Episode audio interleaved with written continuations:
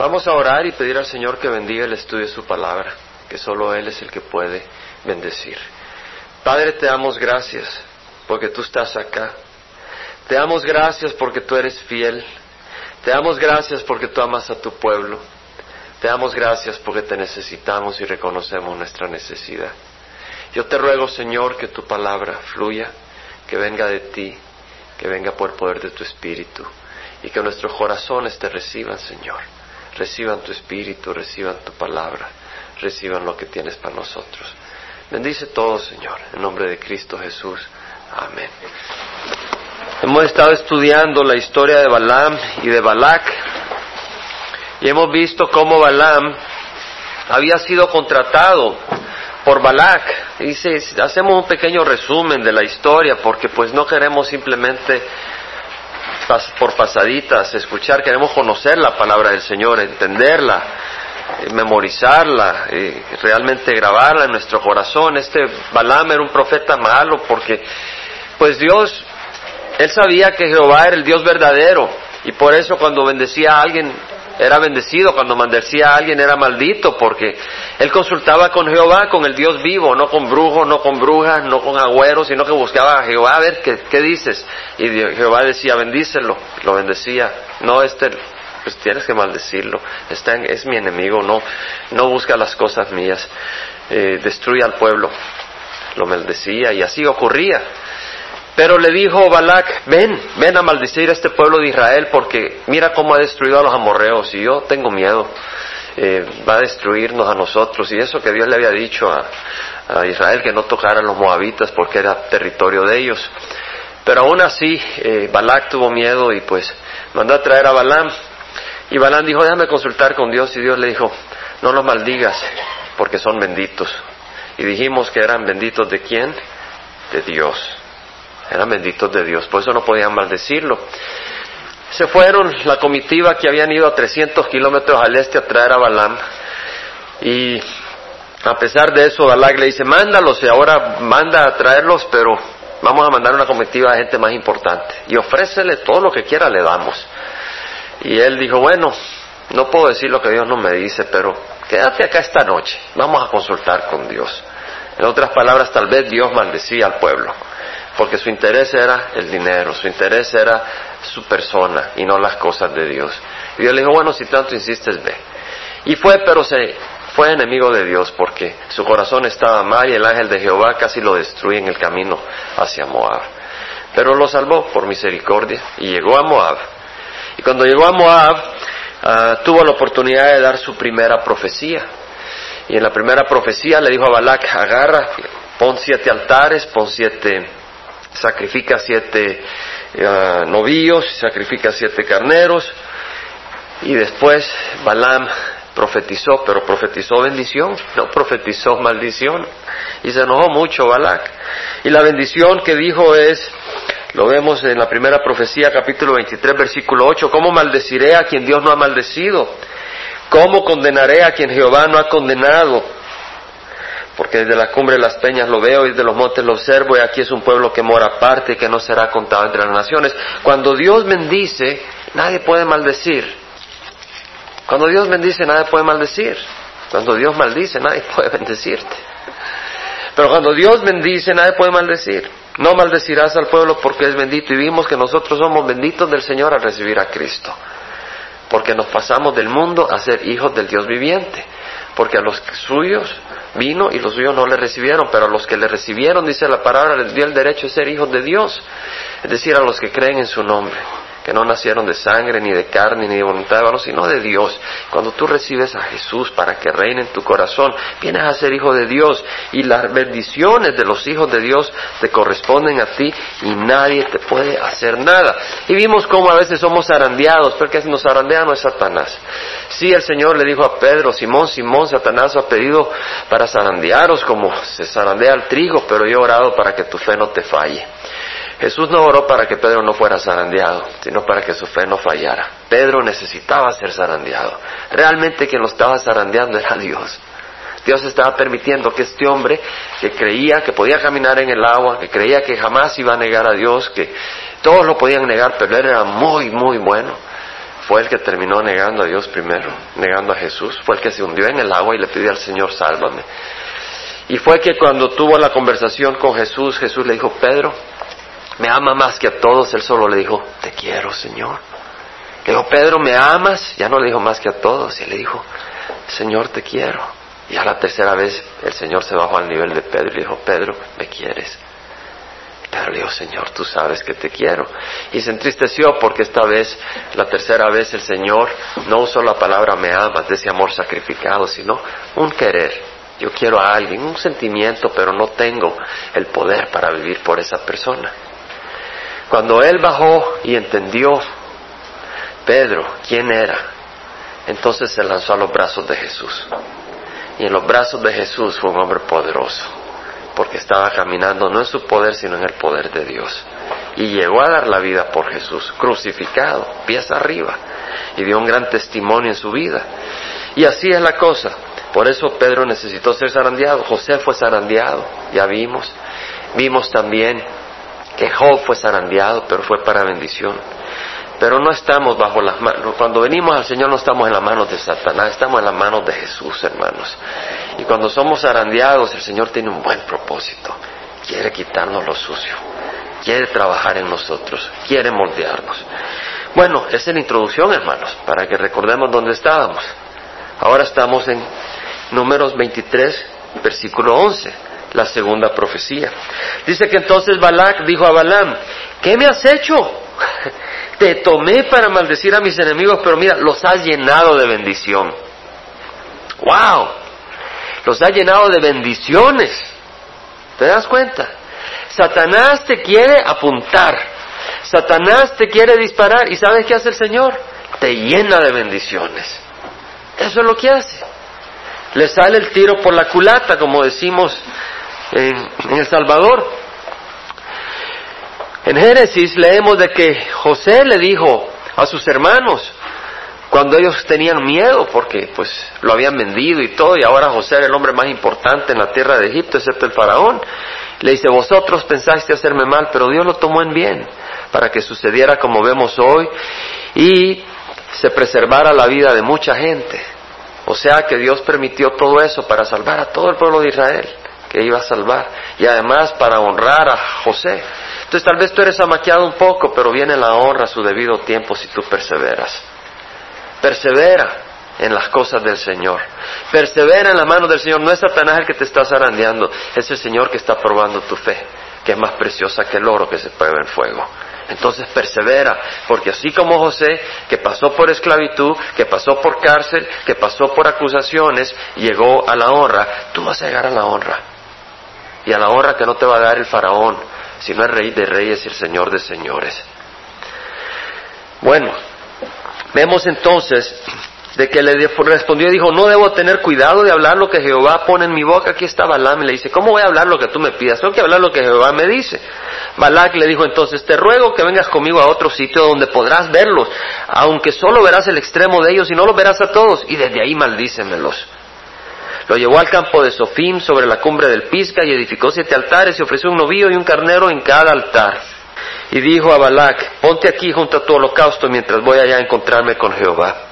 En otras palabras, Balak creía que tal vez si llevaba a este falso profeta, bueno, era profeta del Dios altísimo, pero era falso en el sentido que su corazón era falso.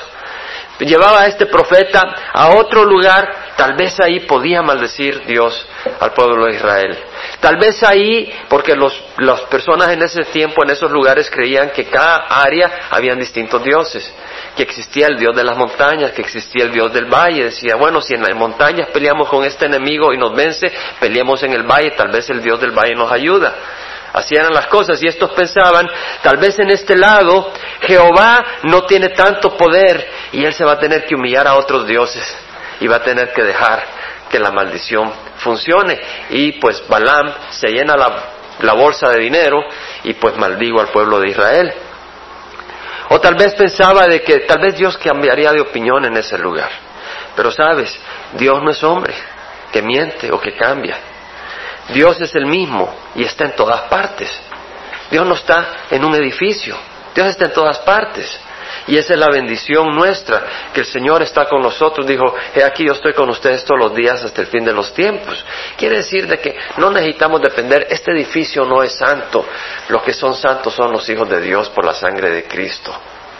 Y este edificio es santo cuando nosotros estamos acá porque está apartado para el Señor. Pero cuando nosotros no estamos acá, el mundo lo usa. Y no podemos decir que es santo porque está apartado para las cosas del mundo. Pero nosotros somos santos por la sangre de Cristo Jesús, no porque tenemos un aro encima. Nadie tiene un aro encima, el único que es santo es Cristo Jesús. Pero nosotros por su sangre somos santos. Pero nuestro Dios es el mismo, Cristo es el mismo ayer, hoy y siempre. Y está en todas partes. El Señor ha decidido bendecirnos como leemos varias veces, Él dice, no temas rebaño pequeño, porque vuestro Padre ha decidido darnos el reino. Es la decisión del Señor, no dijo, vuestro Padre está considerando, dijo, vuestro Padre ha decidido daros el reino. En el versículo 17 vemos que volvió a Balac, Balam, y, y aquí estaba de pie junto a su holocausto. Ahí estaba muy parado junto a su sacrificio. Balac había sacrificado en estos siete altares. Estos siete novios, estos siete carneros, los había, y estaba muy parado, muy animado a ver. Y los jefes de Moab con él, y Balak le dijo, ¿qué ha dicho Jehová? Y así, hermanos, muchos hoy, yo recuerdo en la Semana Santa, este es muy apropiado para la Semana Santa, porque en la Semana Santa muchos se paran con su sacrificio que han hecho. Hemos hecho sacrificio, hemos ayunado, no hemos comido carne. Hemos hecho esto, hemos hecho lo otro, pero en su corazón han estado en contra del Señor, porque no le han abierto el corazón a Jesús en espíritu y verdad. Balak de pie junto al sacrificio, muy religioso, pero con motivaciones malas. Muchos así hoy quieren que Dios proteja sus negocios, pero no están dispuestos a dejar su pecado. De nada sirve. Muchos quieren que Dios les dé favor con el jefe para ganarse un aumento, pero no están dispuestos a socorrer con ese aumento a la viuda. Muchos están deseosos y pidiéndole a Dios que les proteja sus casas, están rezando y rezando, pero no están dispuestos a socorrer al huérfano. Muchos quieren que Dios les dé mucha salud, pero no están dispuestos de dejar de darle dolor de cabeza y hacerle la vida imposible a sus empleados. Muchos quieren tener alegría y paz, pero no están dispuestos a abrir el corazón al príncipe de paz. Isaías, como hemos mencionado, nos habla del sacrificio que Dios quiere, ese corazón contrito y humillado que el Señor acepta. Bueno, Balak tenía sus sacrificios y estaba esperando que ahora viniera Balaam y maldijera a Israel esta vez. Y vemos que dice que comenzó su profecía y dijo, levántate Balak y escucha, dame oídos, hijo de Zippor. Dios no es hombre para que mienta, ni hijo de hombre para que se arrepienta. Lo ha dicho él y no lo hará. Ha hablado y no lo cumplirá. Wow. Dios ha decidido bendecirnos. Si lo ha dicho, ¿no lo hará? ¿Acaso cambiará de opinión? Dios ha decidido bendecirnos, hermanos. Dios ha decidido bendecirnos. La pregunta es si lo ha dicho, ¿no lo hará? Si ha hablado, ¿no lo cumplirá? Lo va a cumplir, hermanos. El Señor nos va a bendecir, nos ha bendecido y nos va a seguir bendiciendo. Dice Balaam, mira, he recibido orden de bendecir. Si era bendecido, yo no lo puedo anular. Vemos cómo se repite ese tema.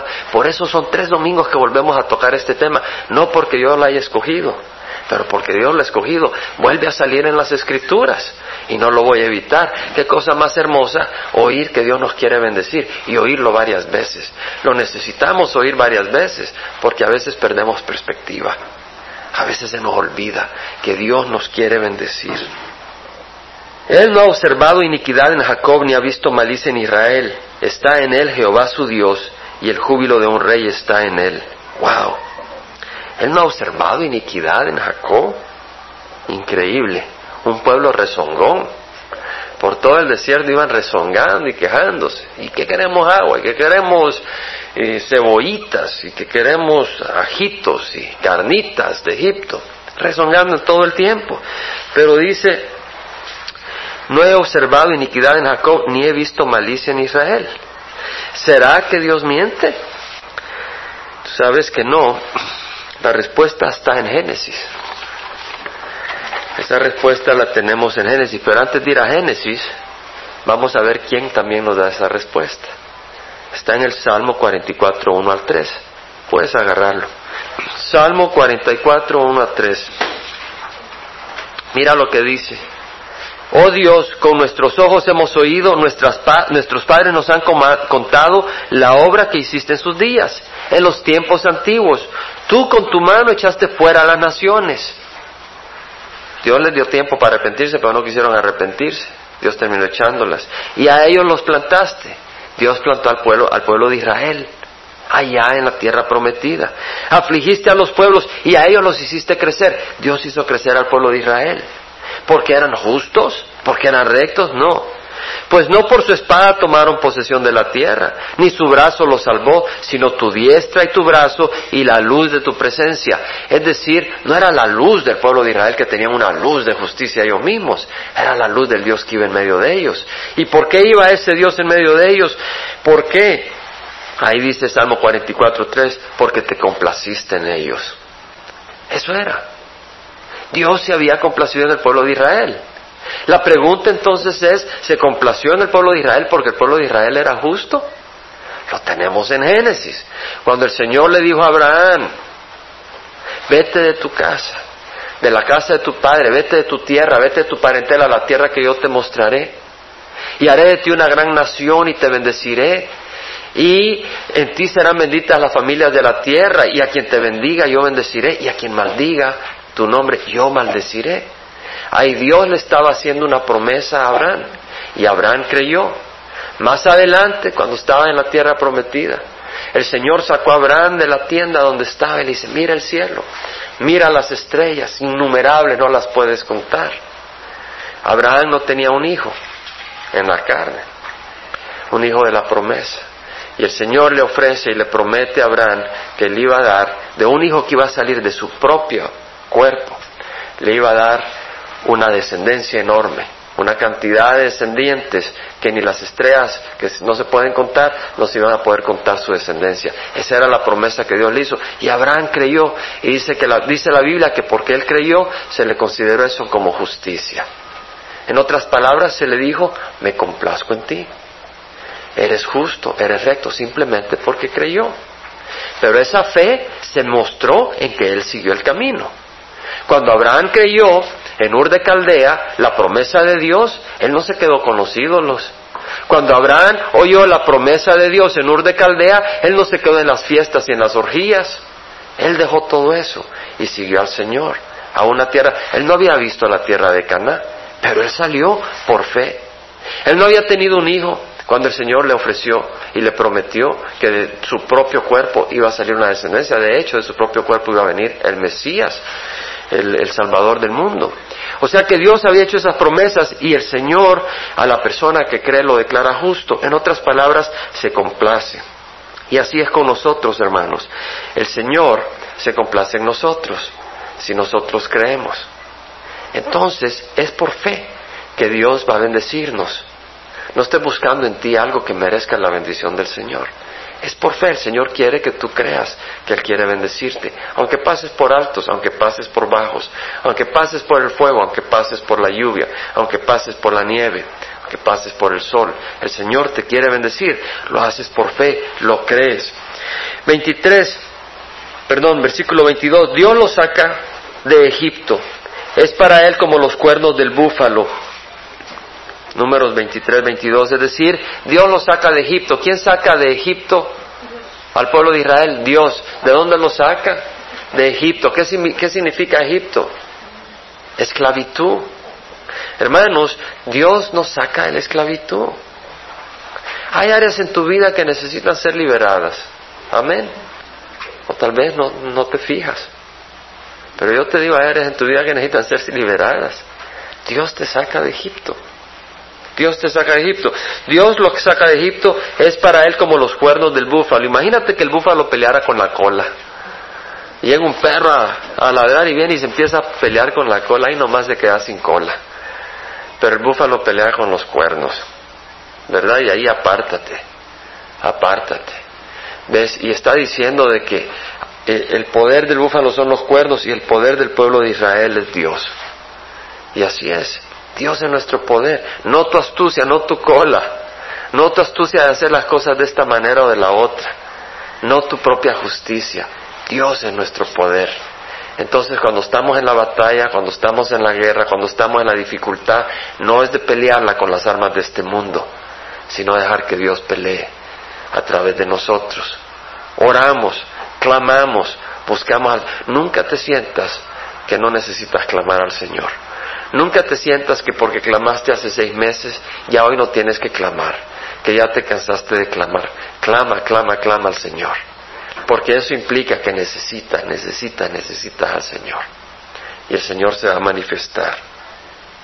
Mira lo que dice el versículo 23, no hay agüero contra Jacob, ni hay adivinación contra Israel. O sea que no hay ninguna maldición que sea válida contra Jacob, ninguna adivinación contra Israel. A su tiempo se le dirá a Jacob y a Israel lo que Dios ha hecho. A su tiempo se le dirá a Jacob y a Israel lo que Dios ha hecho. ¿Qué es lo que hizo Dios de tal manera? Amó Dios al mundo. Que dio a su Hijo unigénito para que todo aquel que crea en Él no se pierda, mas tenga vida eterna. Ya lo estaba dando por hecho. Era en base a ese sacrificio que Dios pudo bendecir a Israel antes de que ocurriera. Porque Dios no es hombre para que mienta. Estaba eso ya consagrado desde antes de la creación del universo. He aquí un pueblo se levanta como leona y se yergue como león, no se echará hasta que devore la presa y beba la sangre de los que ha matado. Israel iba a ser una nación poderosa que iba a destruir a sus enemigos y así fue. Pero cuando pecó, cuando se apartó, se tiró a la idolatría, fue debilitada y fue sacudida por Dios para purificarla y trabajar en ellos. Pero hermanos, aquí vemos de que el pueblo de Dios, cuando está en los caminos del Señor, es un león rugiente, no de acuerdo a las herramientas del mundo, pero es un, es un pueblo que tiene victoria. No debemos de olvidar eso. Dice la palabra del Señor que todo el que es nacido de Dios vence al mundo. No dice algunos. No dice Chuck Smith únicamente, los del Chuck Smith's Club. Claro. No solo son los del club de Chuck Smith. Todo el que es nacido de Dios. Te hago la pregunta, ¿has nacido tú de Dios? Si tú has nacido de Dios, tú has vencido al mundo. Y esta es la victoria que ha vencido al mundo, nuestra fe. Nuestra fe. ¿Y quién es el que vence al mundo sino aquel que cree que Jesús es el Hijo de Dios, que cree en el nombre del Hijo de Dios? Del unigénito. Entonces, Balak dijo a Balán, de ninguna manera los maldiga ni los bendiga. Ya dijo, hombre, esto está mal. Le digo que lo maldiga y ahora lo bendice más. Pero Balán respondió y dijo a Balak, ¿no te dije que todo lo que Jehová habla, eso debo hacer? Y Balak dijo a Balán, ven, te ruego, te llevaré a otro lugar, quizá le plazca a Dios que me los maldiga desde ahí. Todavía no entendía. Y lo lleva a otro lugar. Entonces Balak llevó a Balaam a la cumbre del peor que da y ahí dice peor, ¿verdad? De mal en peor y este hombre. Que da hacia el desierto. Y Balaam dijo a Balac, construyeme aquí siete altares y prepárame aquí siete novios y siete carneros. Balac hizo tal como Balaam le había dicho y ofreció un novillo y un carnero en cada altar. Balaam todavía no entendía. Dijo, algún día mi fórmula mágica de siete altares, siete novillos, como siete es el número de Dios, dijo, tal vez Dios maldice a su pueblo. Pero el versículo primero del capítulo 24 leemos que cuando Balaam vio que agradaba al Jehová bendecir a Israel, no fue como otras veces a buscar agüeros. Aquí vemos que Balaam estaba buscando maldecir al pueblo de Dios. Aquí lo deja claro, por dinero, por conveniencia. ¡Wow! Cuidémonos nosotros de no darle la espalda a Dios y a su pueblo por conveniencia. ¿Verdad? Ese es el espíritu de Balaam sino que puso su rostro hacia el desierto. Y levantó Balaam sus ojos y vio a Israel acampado por tribus, y vino sobre él el Espíritu de Dios. ¿Qué vino sobre Balaam, hermanos? Hermanos, si vino sobre Balaam el Espíritu de Dios, ¿tú crees que Dios no va a enviar su Espíritu sobre ti? Si vino sobre Balaam un hombre que estaba empecinado en buscar agüeros contra el pueblo de Dios, y si tu corazón es contrito y humillado, pues si corazón no se ha humillado ante Dios, el Espíritu de Dios no va a venir sobre ti. Pero si tu corazón es contrito y humillado, pues entonces el Espíritu de Dios va a venir sobre ti si tú se lo pides al Señor. Los sacrificios de Dios son el espíritu contrito, al corazón contrito y humillado, Dios no despreciará. Comenzando su profecía dijo, oráculo, es decir, una profecía, palabra del cielo, oráculo de Balaam, hijo de Beor, y oráculo del hombre de ojos abiertos. ¿Quién es este hombre de ojos abiertos? Balaam. Y si Dios le abrió los ojos a Balaam, no nos lo va a abrir a nosotros para ver las cosas del Señor. Si Dios abrió los ojos de Balaam, no nos va a abrir a nosotros los ojos cuando necesitamos luz para las decisiones que tenemos que tomar. Si Dios abrió los ojos de Balaam, no nos va a abrir nosotros los ojos para saber cuál es la verdad en las cosas eternas. A veces decimos, bueno Señor, ¿y en esta iglesia se enseña? ¿Es, ¿Es tuya o no? Pues si tú buscas al Señor, Él te va a abrir los ojos y te va a hacer saber. ¿Cierto? El Señor va a abrir los ojos. Oráculo del que escucha la palabra de Dios, del que ve la visión del Todopoderoso, caído pero con los ojos descubiertos. Cuán hermosas son tus tiendas, oh Jacob, tus moradas, oh Israel. Empieza a bendecirlo por tercera vez como valles que se extienden como jardines junto al río, las tiendas de Jacob hermosas, hermanos, y nosotros tenemos una tienda hermosa. ¿Cuál es tu refugio? Jehová. Fíjate, a donde vayas está tu refugio. Un refugio que no se lo, no lo empuja el viento, no se cae con terremotos. Un refugio precioso, un gran refugio. Tus moradas, oh Israel, como valles que se extienden como jardines junto al río como jardines, vamos a crecer si venimos al Señor y seguimos alimentándonos de su palabra, que es ese río de agua. La palabra del Señor, vamos a ser como un jardín. Y todos aquellos que quieran beber de esa agua, porque si no quieren beber de esa agua, no van a ser de ese jardín. Pero podemos ser esos jardines hermosos, como aloes plantados por Jehová. El aloe representa sanidad, esa planta que sanaba, ¿no? Se usa aloe vera ahí, te la para que te la tomes, te la eches, te quemas, te, echa, te echas aloe vera. Te estás arrugando, te echas aloe vera. Ahí mi esposa cada rato me quiere echar aloe vera en la frente, pero no me dejo. Digo, mejor así, me miro más viejito, me van a respetar. Como alos plantados por Jehová, como cedros junto a las aguas, como un cedro junto a agua. Agua correrá de sus baldes y el Señor nos ha prometido que de lo más profundo de nuestro ser brotarán ríos de agua viva. Fíjate, es la promesa para el pueblo de Dios. Ahí era agua de sus baldes, acá agua que viene del Espíritu Santo. Agua viva, nos ha prometido el Señor. Y su simiente estará junto a muchas aguas, más grande que Agag será su rey. Agag era un rey grande en ese tiempo, pero nuestro rey es Jesucristo es nuestro Señor, es nuestro líder, es nuestra cabeza. Dios lo saca de Egipto, es para él como los cuernos del búfalo, no lo repite. Devorará las naciones que son sus adversarios y desmenuzará sus huesos y lo traspasará con sus saetas. Se agazapa, se echa como león o como leona. ¿Quién se atreverá a despertarlo? Bendito los que te bendigan, maldito los que te maldigan. Hermanos, es por tercer domingo que leemos que si Dios bendice nadie puede maldecir. ¿Qué tal si le damos gracias al Señor? Y vamos a pedir al Señor que selle esas palabras y esas promesas en nuestro corazón. Padre Santo, te damos gracias, que si tú bendices nadie puede maldecir. Te doy gracias, Señor, que has entrado en nuestros corazones y por eso recibimos tu bendición. Sí, Señor, rezongamos, peleamos, nos quejamos en el camino muchas veces, porque como Job podemos decir es que no entendíamos, hablamos tonterías sin entender, pero ahora vemos, y ahora te vemos, Señor. Eran cosas muy maravillosas que no podíamos entender. Y así es, ahora entendemos, ahora vemos y te damos gracias, Señor. Yo te ruego que refresques cada corazón aquí presente. Una entrega sincera a ti, a hacer lo bueno, a hacer lo recto. Que cada paso que hacemos, cada decisión que tomamos, cada palabra que decimos te honre a ti, Señor. Te damos gracias, Padre. Que así como Israel eran rezongones y quejistas y todo, sin embargo, tú te complaciste porque por fe ellos siguieron y salieron de Egipto. Por fe sabemos que son, que somos nosotros, Señor, personas en quien tú te deleitas. Porque por fe la sangre de Cristo nos cubre y nos limpia de todo pecado.